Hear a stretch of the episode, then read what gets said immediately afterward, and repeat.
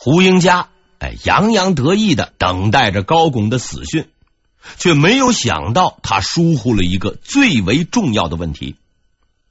病人是容易被激怒的，但是要是病到了一定的程度，也就不怒了。此时的嘉靖大仙已经是病入膏肓了，躺在床上奄奄一息，就等着去阎王那里报道，哪里还有精力去看胡英家的弹章？于是胡言官这份饱含杀人热情的文书就落入了高拱的手中。高拱看完了这份奏书之后，顿如五雷轰顶，冷汗直冒，他大为恼火。当即认定这是徐阶的阴谋，公开表示与首辅大人势不两立，并连夜找到郭璞商量反击的对策。在内阁里被人排挤，张居正被人插足，现在又多了个胡英家在那搅和，徐首辅恨不得去撞南墙。就在他焦头烂额之际，另一个惊天动地的消息传来。嘉靖死了，终于还是死了。死并不奇怪，这么晚才死，那才是怪事儿。要知道，这位仁兄几十年如一日，把有限的精力投入到无限的修道中去，并以大无畏的精神亲身品尝了，据说吃了能长生不老的新型药品金丹。据分析。这个金丹的主要成分包括金、银、汞以及多种重金属矿物质。嘉靖是个好同志，就这么些玩意儿，他一吃就是四十年，且毫无怨言，而他竟然还是坚强的活到了六十岁，奇迹，真是奇迹呀！说实话，对于这位仁兄，我并不感冒。但没有办法，他当政四十余年，手下的能人辈出，怪事频发，不写也实在是说不过去。而回过头来看看这位天才皇帝的一生，实在令人感慨。嘉靖是个聪明人，十六岁就能控制朝政，操纵群臣，而他的下属大都能力超强，文臣夏言徐阶。胡宗宪全都权谋老道，武将呢，戚继光、俞大猷、谭伦，个个是凶狠强悍，可谓是人才济济。然而国家却变成了这样一副样子。正如海瑞所说：“百姓穷困潦倒，家家干净；官场腐败横行，贪诈成性。”国家是入不敷出，年年闹赤字，大明帝国逐渐滑向崩溃的边缘。出现如此之怪象，只是因为两个字：自私。嘉靖很自私，他认为做皇帝那就是来享福的，没有义务，只有权利。而为了享受，就必须分裂群臣，让他们斗来斗去。自己的地位才能够稳固。为了享受呢，就必须修道，这样才能活得更长。至于国计民生，鬼才去管。总之一句话，在我死后，哪怕洪水滔天，太上大罗天仙子集长生圣智。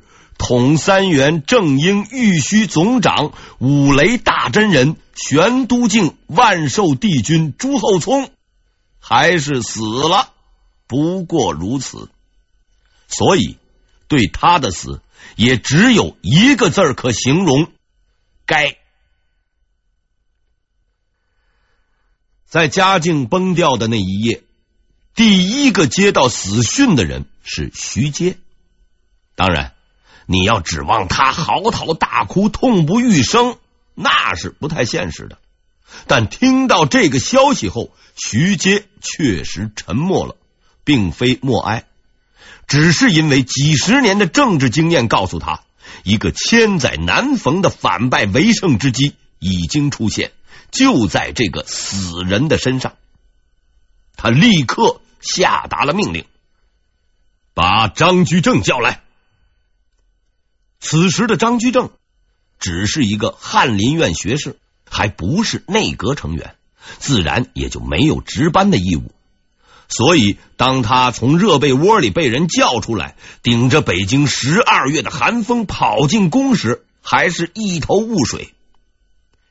徐阶告诉他，皇帝死了，张居正却极为平静，不置可否。死就死了呗，又不是我爹，有啥好激动的？但他还是激动了，因为徐阶又说了一句话。要写一道遗诏，我来拟，你来写。张居正的手发抖了，因为兴奋而发抖。在明代，皇帝活着的时候，可能发布过无数文件，但最重要的一份却是他死后的遗诏，因为这是他一生的总结，而国家的大政方针。也将在这封文书中被确定，而遗诏最关键的秘密在于，他根本就不是皇帝本人的遗嘱，却是由大臣代写的，所以大多数遗诏都被写成了检讨书。哎，把自己骂的是狗血淋头，连街头混混都不如的也不在少数。反正您呐已经死了，还能爬出来算账不成？遗诏在手，天下在握。能参与这份历史性文件的草拟，张居正是极为兴奋。他知道，按照规定，自己这个五品翰林院学士根本没有动笔的资格。但现在，他坐在桌前，手握着毛笔和千千万万天下人的命运。他抬起头，向站在身边忙着沉思造句的徐阶投去了感激的一瞥，但他并不知道，当他埋头写作之时，徐阶也曾反复审视着他，眼中充满了得意。太好了，一切都在掌握之中。这是徐阶政治生涯中最为精彩的一招，也是他政治智慧最为辉煌的闪光。在这个夜里，他露出了自己的真面目，将积蓄了二十多年的怒火全部发泄，彻底否定了几十年胡搞乱搞的嘉靖，痛斥他的乱政怠政。当然，从程序上看，这些话。都是嘉靖大仙自己说的，怪不得别人。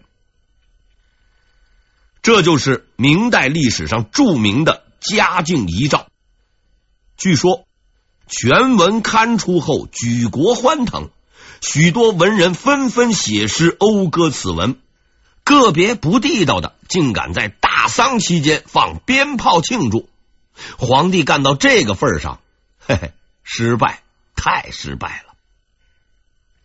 凭借着这封遗诏啊，作者大家心里都有数。徐阶的威望达到了顶点，权势也如日中天，高拱的气焰被打压了下去。但此招最为高明之处却并不在此。天真的张居正并不知道，当他提起笔写下第一个字的那一刻，他与高拱已经彻底决裂。正是因为遗诏极为重要，所以根据惯例，其拟定必须由内阁大臣共同商议决定。但在那天夜晚，到达现场的人却只有一个徐阶，高拱、郭璞、李春芳都不知道，统统被放了鸽子。这是大忌中的大忌。李春芳是个老实人，也就算了。高拱和郭璞却不是好打发的，好嘛，竟敢背着我们吃独食！徐阶呀，饶不了你！不久，高拱得知与徐阶一同草拟文件的还有一个人，此人竟然就是张居正。张居正是什么级别？凭什么你遗诏？他是大吃了一惊，又怒不可遏，一颗仇恨的种子就此埋下。从此以后，张居正不再是他的朋友和伙伴，而对于张居正而言，在老师和朋友之间，他只剩下了一个选择：姜还是老的辣，狐狸啊还是老的精啊。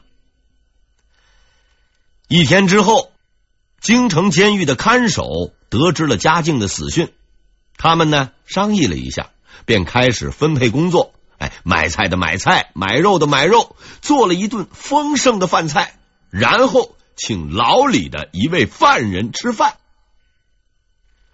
这个犯人名字叫做海瑞。自从骂完了皇帝，海瑞先生的名气是一天大过一天了。无数官员把他当做了榜样，有些老百姓甚至把他的像挂在了家里，早请示晚汇报，成了不折不扣的偶像级人物。现在皇帝死了，以海瑞的名头，自然是无罪开释，加官进爵。看守们也想求个进步，便打算投个机，请海大人吃一顿，将来呢也好有个照应。饭菜送到了牢房里，海瑞一看有鱼有肉，再一算，太上老君的生日还差得远呢，自己的生日更不靠谱啊！明白了，这是啊断头饭。所谓断头饭，就是杀头前吃的饭。一般说来呢，都还不错。咱中国人仁义，坚决不给阎王增加负担。保证不让一个饿死鬼去报到。当然了，这顿饭一般人那都是吃不下去的，心里的压力太大。可要搁到海瑞身上，那就是两说了。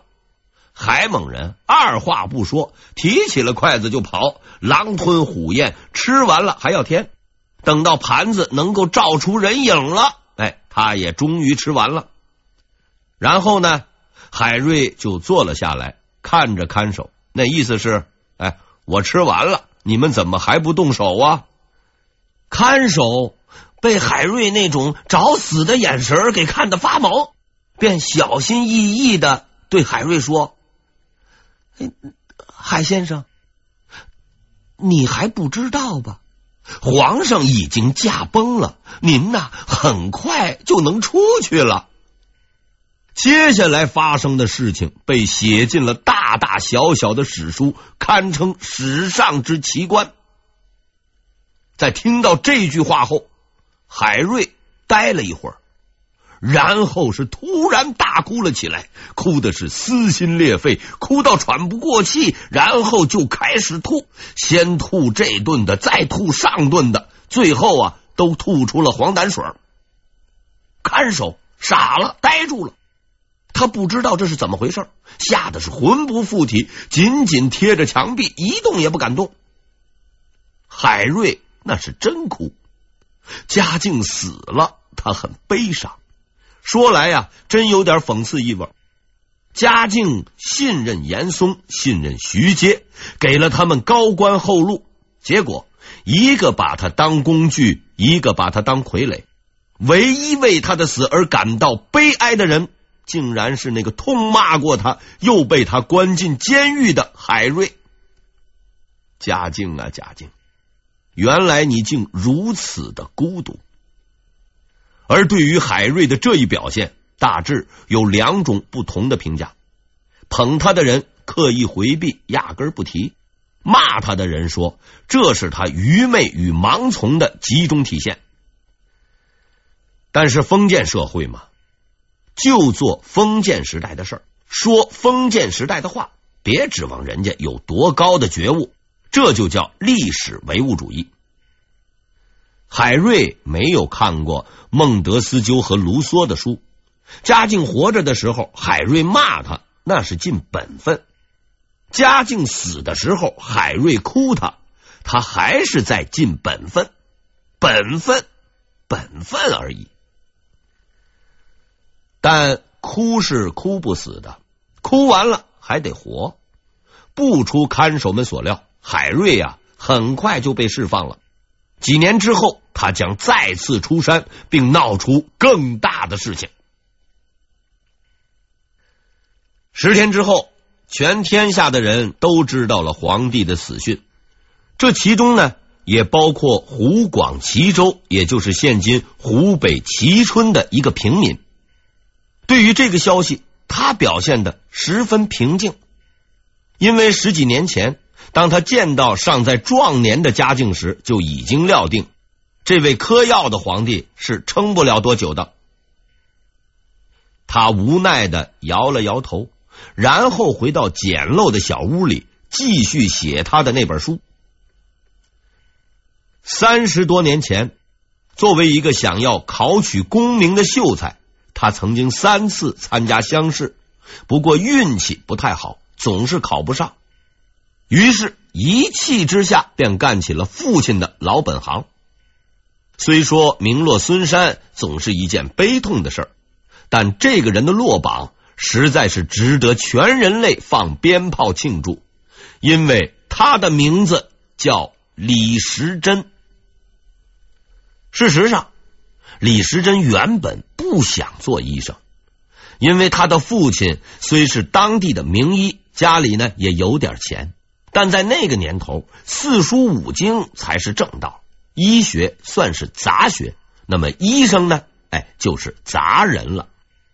杂人自然是不受待见的，有钱又如何？就是瞧不起你。所以李时珍的老爹是千叮咛万嘱咐，将来呀，千万不能从医。李时珍呢，他是听话的，但就是考不上，这你有什么办法？更为麻烦的是，二十岁的时候，他还染上了一种极为难治的肺病。百般折磨，死去活来，才算保住了一条命。于是不久之后，久病初愈的他找到了父亲，只说了一句话：“爹呀，我不考了，请将医术传给我吧。”父亲呢，想了一下，哎，点头同意了。我所经历的痛苦与折磨，不想再让别人承受。在我看来啊，这大致就是李时珍的行医动机。虽说读书不在行，但摆弄药材，李时珍还真是很有点天赋。随着年龄的增长，他见过的怪病是越来越多，经验越来越丰富，医术也是越来越高。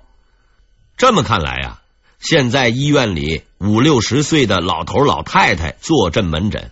二三十岁的医生只能坐在一旁打苍蝇，也实在不是没有来由的。但李时珍明显不是一个具备现代观念的医生，一点潮流意识都没有。他给穷人看病，竟敢不收上百万的医疗费，竟敢热情问诊、嘘寒问暖，竟敢免除所有的检验费、治疗费。行医十几年。不计成本，只求救人。李时珍就这么坚持了下来。他的积蓄越来越少，名声却是越来越大。于是，到了嘉靖三十年（一五五一年），他迎来了人生的一场大变。在这一年，几个人找到他，十分客气的把他请到了楚王府。希望他担任楚王的私人医生，能吃饱饭，还有无数的医书和药材资源。李时珍不是傻瓜，他答应了。在楚王府，李时珍干得很不错，治好了很多人，被称为神医，名震天下。这好东西呀，人人都想要，尤其是嘉靖这样的人。所以在听说李时珍的大名以后，他便告诉楚王：“你呀，另外找一个医生吧，把这个给我送过来。”就这样，李时珍进入了太医院，并见到了大明帝国最高级的病人嘉靖。其实能进入太医院，李时珍是很高兴的。能做到太医，也算是医生中的成功人士了。不得意一下，实在那也是说不过去。但是没过多久，他呀就想走了。具体原因并不像许多书上所说的那样，什么嫉恶如仇啊、厌恶庸医等等。李时珍不是海瑞，走南闯北混了那么多年，场面上的事情那还是过得去的。他之所以要走，实在是因为力不从心。李时珍是神医，在那个年头，只要不是天花、肺结核之类的绝症，他基本上都能搞定。可问题在于，他那位唯一的病人是没病找病。嘉靖其实身体很好，只要能坚持锻炼，每天早上跑跑步、打打太极拳。活个七八十岁应该不成问题，可他的目标过于远大，七八十至少也要活个七八百才够本。于是呢，嘉靖就开始没事找抽，日复一日的吃重金属和水银，还美其名曰金丹。李时珍倒是劝过他，也想帮他，却毫无用处。这实在就怪不得李时珍了，因为要从科学门类来分，嘉靖道长弄的这一套应该算是有机化学，隔行如隔山呐。李医生当年也没搞过化学，只能是爱莫能助了。太医院别的没有，医书和药材那是不缺的。于是嘉靖接着磕他的药，李时珍呢？接着搞他的研究，直到有一天，他认为自己已经学不到更多东西了，便打起了背包，收拾了资料，离开了这个他曾无限向往的地方。嘉靖三十一年（一五五二年），李时珍回到了民间。这一年，李时珍三十五岁，见过最穷的平民，也看过最富的天子。他决定写一本书，写一本囊括所有植物药材以及正确用法的书。这本书的名字叫做《本草纲目》。从嘉靖三十一年（一五五二年）起，李时珍开始写这本书。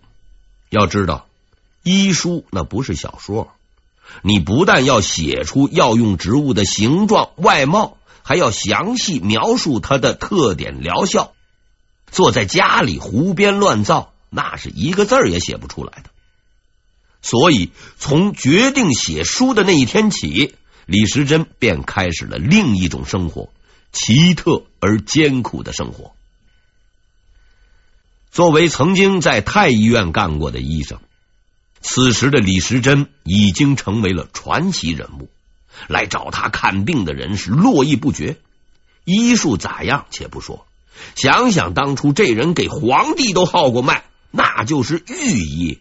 说起来，咱这辈子还看过御医，也够吹个三五十年的了。名声大了，收入自然也高了。李时珍就算是闭着眼睛号脉，混个百万富翁也绝不成问题。然而，他默默的收拾行囊，开始远行，足迹踏遍了全国十三省。无论是名山大川，还是悬崖峭壁，凡是有药材的地方，就有他的踪影。为了弄清药物的疗效，他曾亲自品尝过许多药材植物，好几次差点植物中毒，一命呜呼。为了写这本书。李时珍从一个名医变成了流浪汉，他居无定所，风餐露宿。他放弃了舒适的生活，放弃了宽敞的诊所，也放弃了自己唾手可得的幸福生活。但是他依然执着的写了下去，为了更多人的幸福。从嘉靖三十一年（一五五二年）开始。历经二十六年，李时珍走遍了全国各地，尝遍了无数植物药材，查遍了世上的所有医书，最终完成了这部中国历史上最为伟大的医学著作《